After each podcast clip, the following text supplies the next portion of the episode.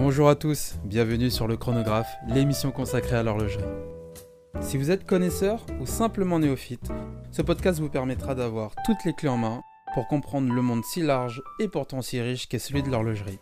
Marketing, investissement, histoire, tout ce que vous devez savoir se trouve ici.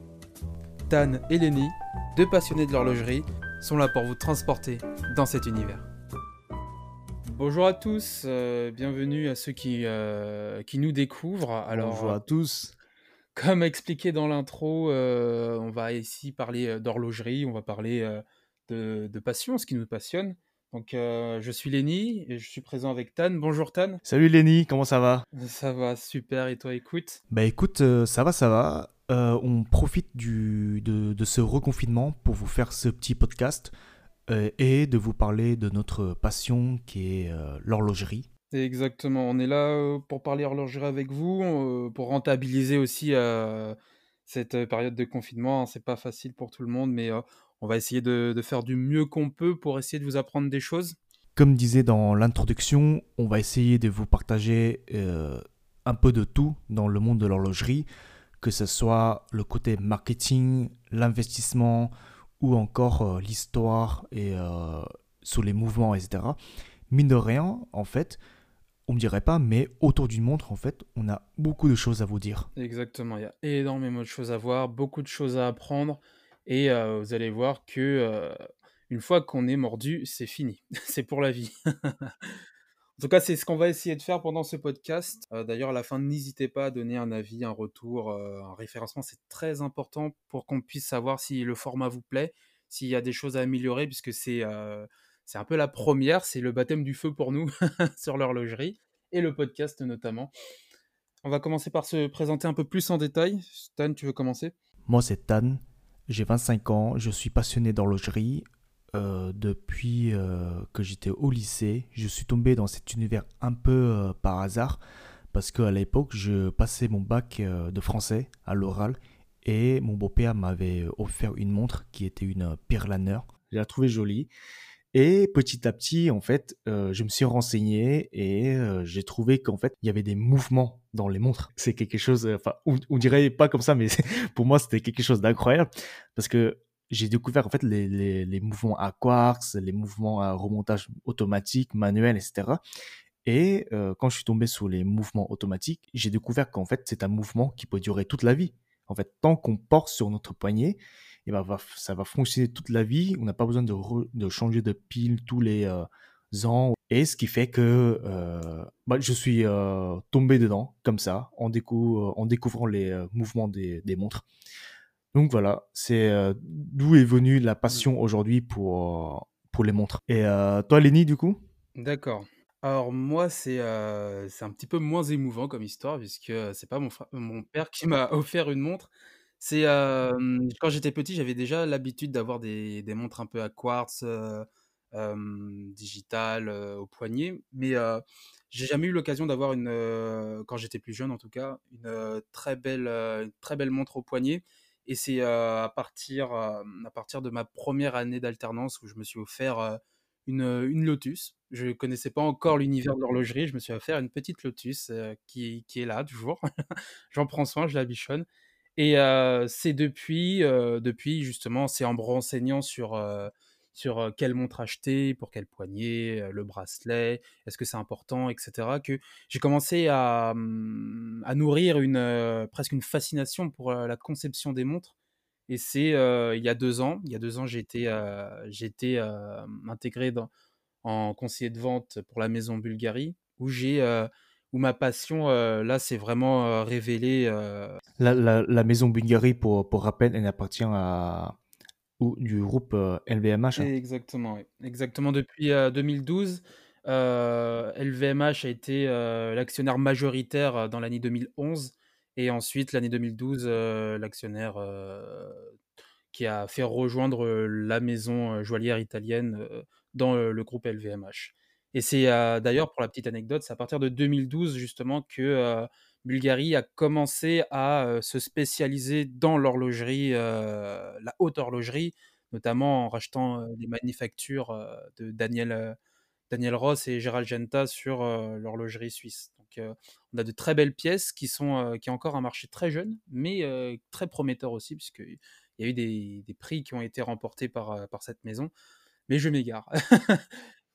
du coup, pour. Alors, notamment pour le prix de la montre la plus fine au monde, il me semble, non? L'Octo Finissimo qui a été battu il y a, quelques, il y a quelques semaines, si je dis pas de bêtises, par Piaget, qui ont fait encore plus plat. Pour, pour finir, l'horlogerie, oui, voilà, c'était une passion qui a été décuplée par la maison où j'ai appris, j'ai appris des choses extraordinaires, un univers tellement riche et vaste qui qui aujourd'hui en, fait, en fait réellement une passion, que ce soit en termes de conception, comme tu en parlais, Tan, sur le mouvement, mais aussi en termes, c'est en termes d'art, puisque c'est une forme d'art que les maisons aujourd'hui proposent avec leur univers. C'est incroyable. exactement, parce que quand, quand tu vois les, les vidéos sur YouTube où les mecs ils passent des centaines et, et, et centaines d'heures à assembler une montre à la main, et euh, tu dis mais waouh quoi. Tu vois c'est euh, c'est quelque chose de fou. Et euh, du coup du coup Lenny pour, pour revenir un peu sur ta première montre qui est la Lotus que tu as acheté qu'est-ce qui à, l'époque en fait qu'est-ce qui t'a poussé à acheter cette montre? Est-ce que c'est le design? je le savais pas encore, mais je pense que c'était les aiguilles m'ont beaucoup charmé. C'est des aiguilles, des aiguilles en glaive qui m'ont ah. qui m'ont énormément plu. c'est après c'est Lotus, c'est du premium, mais l'effet un peu le boîtier or rose, les aiguilles en or rose avec le cadran qui donnait la date. Franchement, c'était, c'était presque un coup de cœur. Je savais pas du tout. Euh, je savais que je voulais une montre, mais je ne savais pas du tout ce que je voulais acheter. Et, et une montre, on réalise vite que finalement, c'est aussi une extension un peu de notre personnalité. On, va, on, peut force, on trouve forcément notre bonheur sur, une mmh. pièce horlogère, quelle, que soit, quelle que soit sa gamme, hein, que ce soit du premium, du luxe ou du, de la haute horlogerie. moi, ce qui m'a beaucoup plu, c'était vraiment la, cette sobriété qui me reflétait un peu à l'époque. Euh, là, a été, c'était une jolie montre un petit peu timide qui, qui, voulait plaire mais qui n'osait pas trop le dire. Euh, c'est cette discrétion que j'aimais beaucoup euh, chez elle. Ouais, c'est ça. J'imagine aujourd'hui que toi, tu, tu, as, tu n'as plus ta Pierre Lanier, tu as autre chose? Ouais, bah en fait, exactement. Alors, pour Ouais, c'est vrai que j'ai euh, j'ai euh, j'ai eu la chance en fait d'avoir beaucoup euh, d'économies à côté et du coup en fait la première montre que j'ai pu acheter moi-même en fait c'était une Rado. Je m'en souviens Rado Centrix mmh. L. c'est un modèle c'est un modèle de 38 mm très sombre, très joli, très très très très simple. Moi j'ai adoré à l'époque. Euh, donc euh, ouais, c'est donc euh, ça, c'était la première montre que j'ai pu acheter et et puis depuis j'en ai j'en ai racheté d'autres. j'ai là actuellement au mmh. poignet j'ai une Rolex Submariner Date de l'année 2019 et pas 2020. Donc voilà. Donc oui oui et, Rolex en fait c'était la mmh marque où je j'aimais la moins je sais pas pourquoi. En fait, je, trouvais que, en fait, une montre Rolex, je sais pas comment te dire, comment te décrire ça, mais une montre Rolex, à l'époque, moi, je trouvais que ça fait trop Rolex. Et c'est bizarre de dire comme ça, mais au final. C'est vrai qu'il y a beaucoup de gens qui reprochent ça à Rolex, un côté un peu mainstream. Il y a, tout le monde peut avoir une Rolex, euh, contrairement à ce que disait Sarkozy. c'est quoi C'était 40 euh, ans ou 50 ans Je sais plus? Euh, je crois que c'était 40. C'est 40 ah bon, mmh, bah. pas ta Rolex à 40 ans, tu as raté ta vie, carrément. oui, oui. Ça a été dit, ça a été répété, amplifié. bon, bah, aujourd'hui, on va lancer un, un autre défi c'est euh, si tu n'as pas ta Patek Philippe Nautilus à 50 ans, bah, tu as raté ta vie, quoi. Eh ben, on souhaite tous la réussir. Écoute, euh, moi le premier. Voilà. Et on vous souhaite aussi, euh, ceux qui nous écoutent, on vous souhaite de d'avoir votre Nautilus euh, avant les 50 ans. à, vos, à vos 50 ans. Voilà. Tout à fait. Et, et, du coup, en fait, au fur et à mesure que je découvre le, monde d'horlogerie en termes de qualité, en termes de d'exigence, etc., en termes de chaîne de production même, et ben en fait, je trouvais que bah, Rolex c'est devenu, euh, c'est devenu ma marque préférée, quoi. C'est devenu ma marque préférée. Les montres, en fait, Mmh sont. euh, vous- t'as pas beaucoup de modèles, euh, t'as pas beaucoup de variétés en tout cas, mais en fait, elles sont. Comment dire, tu peux les porter en fait pour toutes les occasions, que ce soit dans les fêtes, à la plage, pour faire du sport. Enfin non, pour faire du sport, je vous conseille pas, hein, mais en jogging, oui. Mais euh, pour, pour, pour le voyage, etc., pour les voyages d'affaires et tout. Et au final, je trouvais que, ouais, euh, en fait, une Rolex, c'est vraiment, tu peux la mettre euh, dans la vie de tous les jours. Alors, Mm. super. Une des questions que beaucoup de gens se posent, qu'est-ce que qu'est-ce que les les passionnés d'horloger, d'horlogerie sont trouvent à justement, trouvent aux montres? C'est c'est juste quel c'est juste, heu, quelque chose qui donne l'heure, heu, alors qu'on a aujourd'hui on a des smartphones? Ça, c'est une question qui revient souvent, heu, d'ailleurs quand j'étais, quand j'étais dans la maison de Bulgarie, souvent je présentais, d'ailleurs l'Octo Finissimo, hein, qu'elle soit Skeleton, qu'elle soit en platine, en platinium pardon, qu'elle soit, en acier. Souvent, les gens voyaient le prix et me disaient, «Mais, enfin à ce prix-là, ça coûte cher de lire l'heure» heu, Oui, et oui, oui, c'est c'est euh, c'est la remarque que tout le monde fait en général. ouais. Même même mon entourage, hein, mais euh, mes, mes amis qui ne sont pas dans, dans cet univers ou même mes anciens collègues, ils me disent tous, mais euh, tu te rends compte que euh, pour lire l'heure, euh, ça fait cher. Bah, après, moi, ce que j'aimais bien répondre à justement euh, ces clients-là, c'est que pour lire l'heure, euh, on a les smartphones aujourd'hui et une montre ne sert pas que justement à lire l'heure. Elle a, elle englobe tellement de choses. Elle englobe que ce soit le savoir-faire, parce qu'il y a un réel savoir-faire, des centaines et des centaines d'heures parfois pour une seule pièce horlogère. On a également une valeur sur une montre, par exemple. tu parlais de Rolex. Eh bien, il faut savoir que euh, beaucoup de collections chez Rolex ne perdent jamais de leur valeur. Vous l'achetez aujourd'hui, demain, elle vaudra toujours plus cher. C'est ça. Toujours. Et, euh, a... anecdote, c'est bien que tu en parles du coup, anecdote, parce que j'avais un ami, à, enfin j'ai un ami à moi en fait qui est, il a réussi à avoir une Rolex Submariner Date verte, qui, que l'on surnomme la, la Hulk. Et en fait, il faut savoir qu'en fait cette montre-là, euh, il a réussi à l'avoir juste avant le confinement, le premier confinement. Et euh, il avait acheté à 8800 euros, je crois, à l'époque. Et euh, en fait, dès qu'il la sort du magasin, et ben en fait, il peut la revendre à un peu plus de 16 000 euros. Donc, t'imagines, c'est là qui est, qui est fou, c'est que tu peux quasiment doubler la valeur d'une montre en achetant au magasin et revendre sur le marché euh, d'occasion, quoi. Et ce qui est fou en plus, c'est que après le confinement, euh, Rolex en fait a stoppé la production de cette pièce, de cette collection, et là, en fait, tu vois, tu vois ce Chrono 24, mais c'est, mais c'est des mecs qui sont, qui sont devenus malades. C'est, ils ont, ils ont mis des prix, mais démentiels, quoi. Tu vois, je, je voyais des, des pièces qui passaient à 30 000 euros. C'est, euh, ouais, c'est, tu vois? Pour, euh, pour, ceux qui nous, pour ceux qui nous rejoignent ou qui nous découvrent euh, et qui découvrent en même temps euh, le monde de l'horlogerie, euh, Chrono 24, c'est un site de revente Ouais, de montres entre particuliers, mais c'est un site, c'est un site sérieux, qu'on on peut, on peut qualifier de sérieux, oui, oui. qui justement propose de la revente de montres à travers le, le globe. Ouais, Donc on a euh, des montres, euh, des Rolex, des Cartier, des Patek Philippe, des Panerai, ouais, on a de tout, hein. on, a a, même on des en a pour Casio. tout. Et euh, je... ce n'est pas un placement de produit, mais c'est un super site. Ouais, c'est un super site, c'est vrai. C'est euh, ri- rien que pour connaître un peu le, le- la tendance du marché, les prix du marché, etc.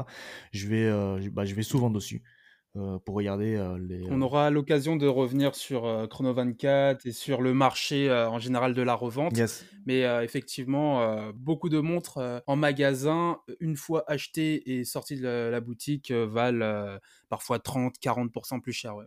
On, va, on aura le temps d'y revenir euh, en détail. Aujourd'hui, euh, avec le contexte de, confinement, est-ce que euh, on peut considérer que le coronavirus a aujourd'hui tué ou en train de tuer le marché de l'horlogerie? Il faut savoir que le Covid déjà, avant le Covid, le, le secteur de l'horlogerie était déjà beaucoup fragilisé par les gilets jaunes notamment.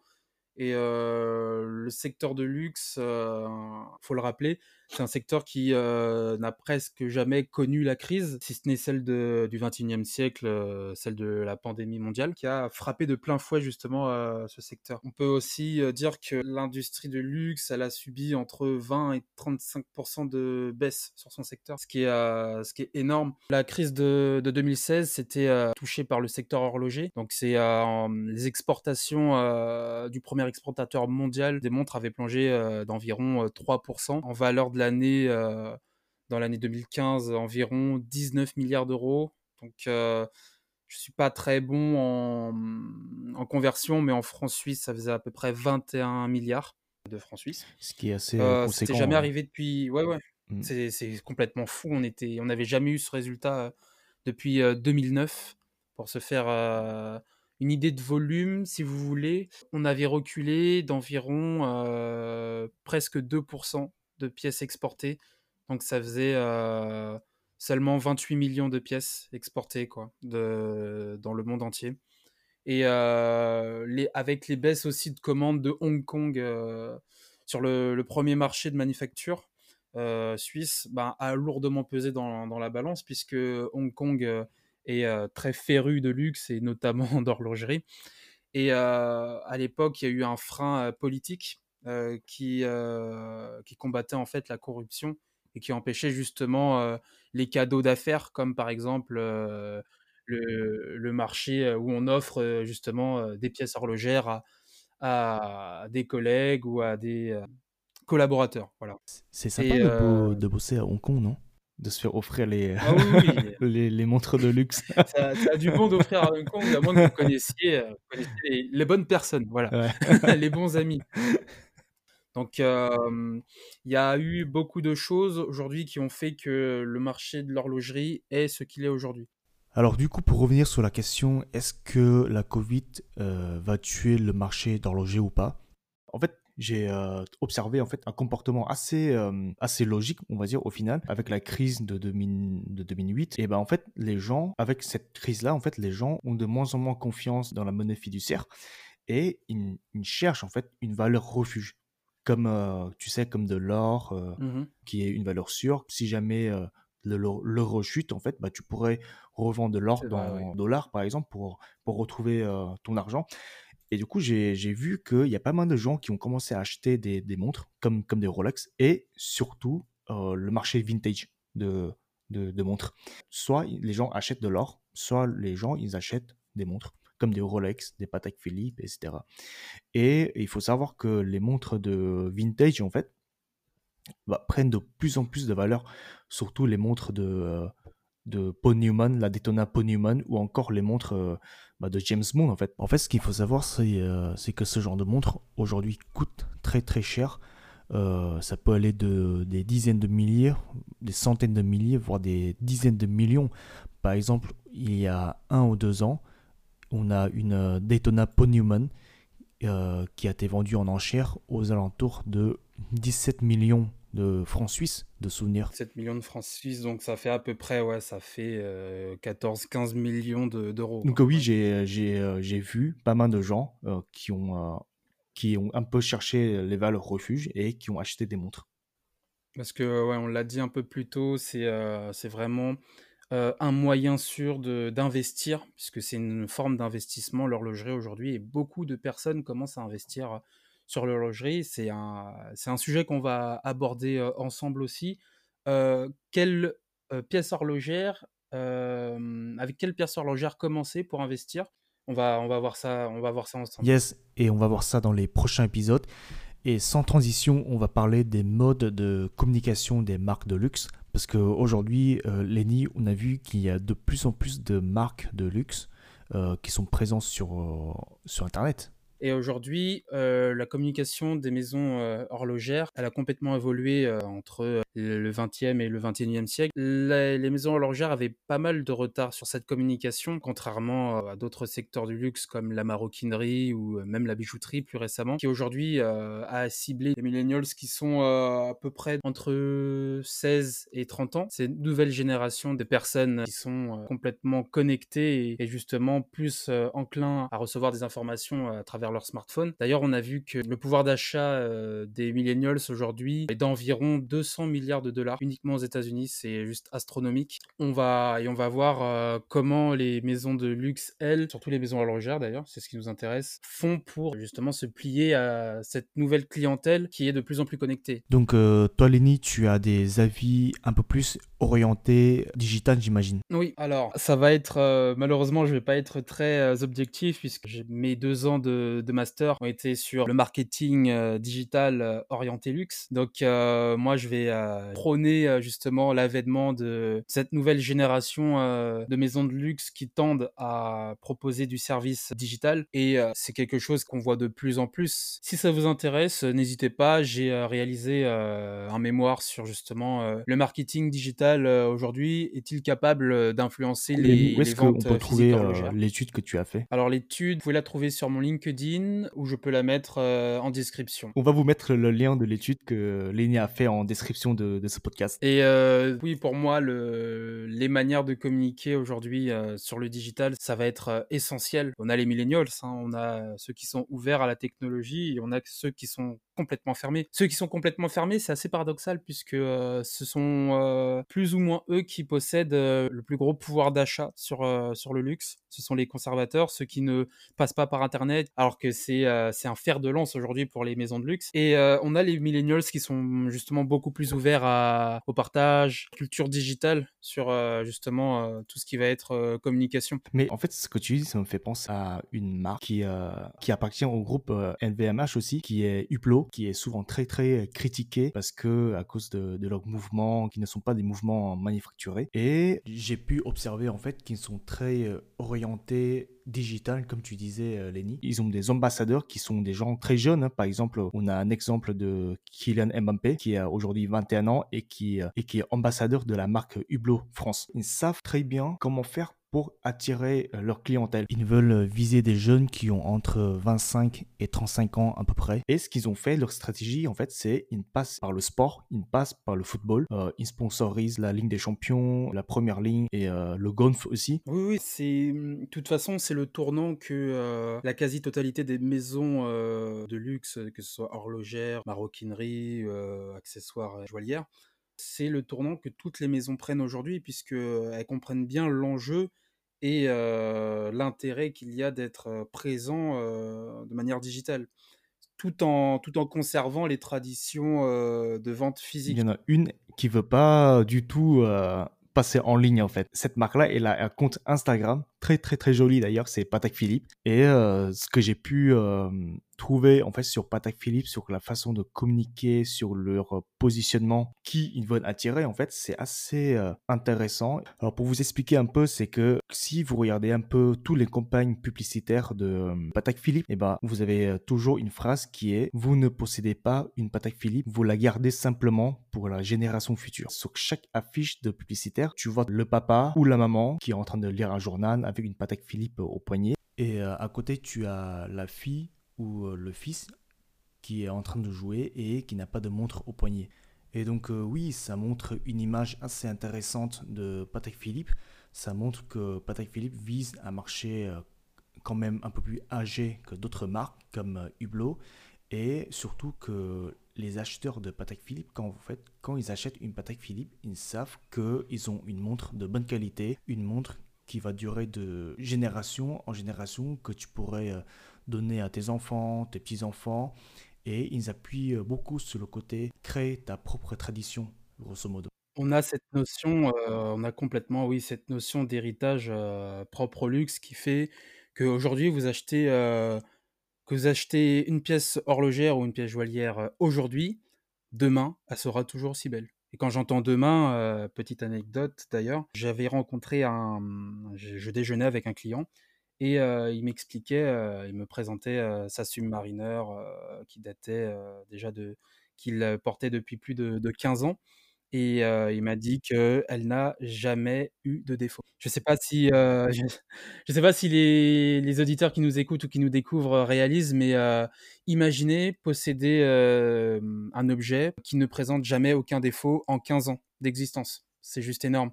Donc cette montre, cette Rolex, il va pouvoir, la donner à son fils, qui va pouvoir la donner à son fils, et etc. C'est ça. Et, euh, et, en fait, sur les campagnes publicitaires de Patek Philippe, on voit que ça. Et des fois, tu vois même, ils ont poussé le truc plus loin, c'est sur les affiches publicitaires, tu vois trois générations. Tu as le grand-père, le père et le petit-fils.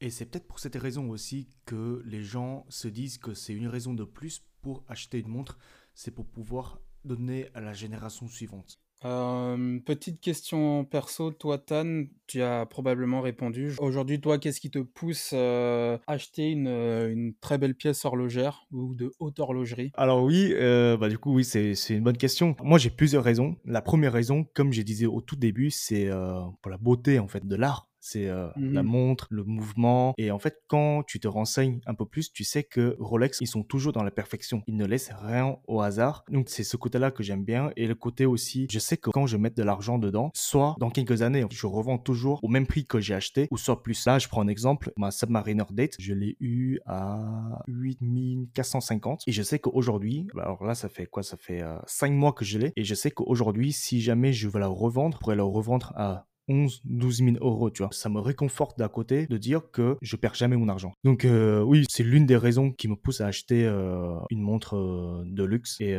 l'art l'horlogerie, tout ce qui est autour de l'horlogerie, les mouvements. Et aussi, c'est une valeur refuge. C'est vrai. Aussi. Et, du coup, toi, Lenny, je veux connaître ta réponse. Alors aujourd'hui, moi, ce qui me pousse à rester, en tout cas dans, dans l'horlogerie, la haute horlogerie, euh, c'est euh, le côté un peu de connaisseur aussi. C'est un peu l'effet euh, que te fait une, Porsche 911, celle qui a conduit James Bond dans Spectre. Tu la vois, tu regardes juste le chauffeur et tu lui fais un signe de la tête parce que les connaisseurs reconnaissent une qualité, reconnaissent quelque chose derrière. C'est très agréable, c'est très agréable comme sensation. c'est vrai que ça m'arrive quelques fois dans la rue aussi, ou au bah, bar d'ailleurs. Les, Rolex lovers, hein, ils se reconnaissent entre eux. C'est ça. Hein. oui. Il n'y a, a, pas de mystère. Et il y a, y a, aussi un aspect, ben, forcément, euh, un aspect d'investissement aussi. Une autre sensation, c'est d'avoir, on peut le dire, quelque chose d'onéreux, mais qui ne perdra jamais de sa valeur. C'est euh, mmh. gratifiant et à la fois satisfaisant comme sentiment. C'est très agréable. Et dans l'horlogerie de, de, luxe, ben, c'est ce qu'on retrouve comme, euh, comme sentiment. Il y a ce sentiment aussi d'appartenance et d'héritage. Tu as parlé de, de l'héritage, comme quoi tu pouvais le donner à tes, tes fils, tes petits-fils, etc il y a aussi le sentiment d'appartenance. on va parler, c'est le terme un peu marketing, mais l'appartenance à un clan. Toi, ça sera, du coup, on l'a deviné, ça sera le clan Rolex. Moi, ça sera sûrement le clan Bulgarie, parce que c'est, ils m'ont charmé, ils m'ont complètement charmé. C'est l'amour à l'italienne qu'aujourd'hui je porte. mais oui, il y a ce sentiment vraiment d'appartenance à, un groupe, que ce soit dans l'horlogerie ou même les détenteurs d'iPhone sauront de quoi je parle. C'est vrai que c'est un peu le combat entre Samsung et iPhone à une, époque. Exactement. Et aujourd'hui, bah, on rencontre un peu, c'est pas réellement de la concurrence, mais c'est plus de la chamaillerie entre, euh, entre les maisons horlogères. Je me souviens que euh, j'ai un ami qui travaillait chez, chez Panerai et on passait nos journées à se, se lancer des pics entre Bulgarie et Panerai. C'était long, mais c'était rigolo. C'était très drôle. Non, mais comment tu as pu trouver des arguments face à Panerai? Parce que du coup, là, tu, tu m'épates. là. ah, bah, Panerai, c'est euh, pour la petite histoire. Ils avaient comme égérie euh, des grandes figures comme euh, Schwarzenegger, comme Sylvester Stallone. C'est des montres de plongée d'excellente qualité. Hein. On a retrouvé des, des Panerai dans les fonds marins qui dataient de plusieurs années et qui ont été retrouvés avec le mécanisme, en tout cas, le mécanisme encore fonctionnel. C'est un peu une bataille déloyale puisque Panerai est ancré dans leur horlogerie. Euh, d'ailleurs, euh, pour la petite anecdote, Panerai aujourd'hui, à l'époque, il y a encore euh, deux ans, s'appelait Officine Panerai. Aujourd'hui, s'appelle juste Panerai. Des, montres de plongée d'extrême qualité. D'ailleurs, j'ai eu l'occasion d'en porter une pendant quelques temps. J'en suis séparé. J'ai vu ça sur ta photo Instagram. Exactement. Oui. je l'ai rentabilisé en quelques photos, le temps de, le temps de lui dire au revoir. Et non, non, c'était de très belles, de très belles pièces, mais différentes. Eh bah, très bien, Lenny. Très bien, c'était très intéressant, mais malheureusement, on va devoir conclure euh, cet épisode.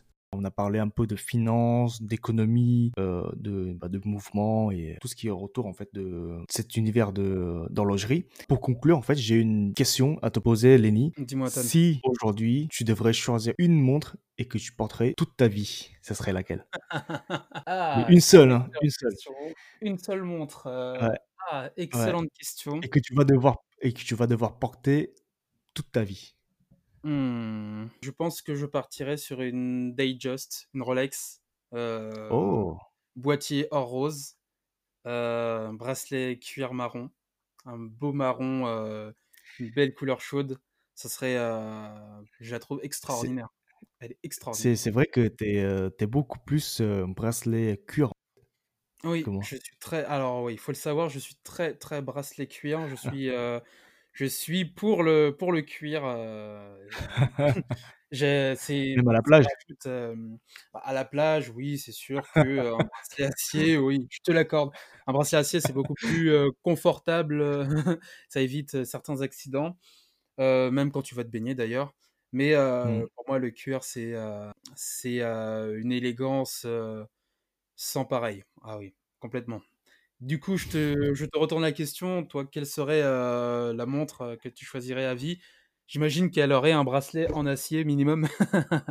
Exactement, parce que, hem, moi je trouve que, contrairement à Lenny, bah, moi je trouve que les brace les bracelets en cuir, en fait, c'est très élégant, mais, ça me va pas. Alors moi, pour la montre idéale que je devrais porter jusqu'à la fin de mes jours, il faudrait savoir qu'en fait, j'ai 2 montres pré préférées. La bah, la 1 en fait, c'était la Patek Philippe Nautilus 50711 et la deuxième c'est tout simplement la Submariner Date et c'est très, très compliqué, en fait, de choisir. Mais maintenant, il faut choisir une montre que je dois garder jusqu'à la fin de mes jours, ça serait la Rolex Submariner Date. Bah, écoutez, je pense qu'on a fait le tour pour aujourd'hui. Pour un 1re, n'hésitez pas à faire des retours, heu, sur iTunes, heu, mettez des étoiles, des commentaires, c'est extrêmement important, je le répète, pour, heu, le référencement, pour qu'on puisse continuer, avoir des retours, voir s'il y a des choses qu'il y a à améliorer, d'autres à développer.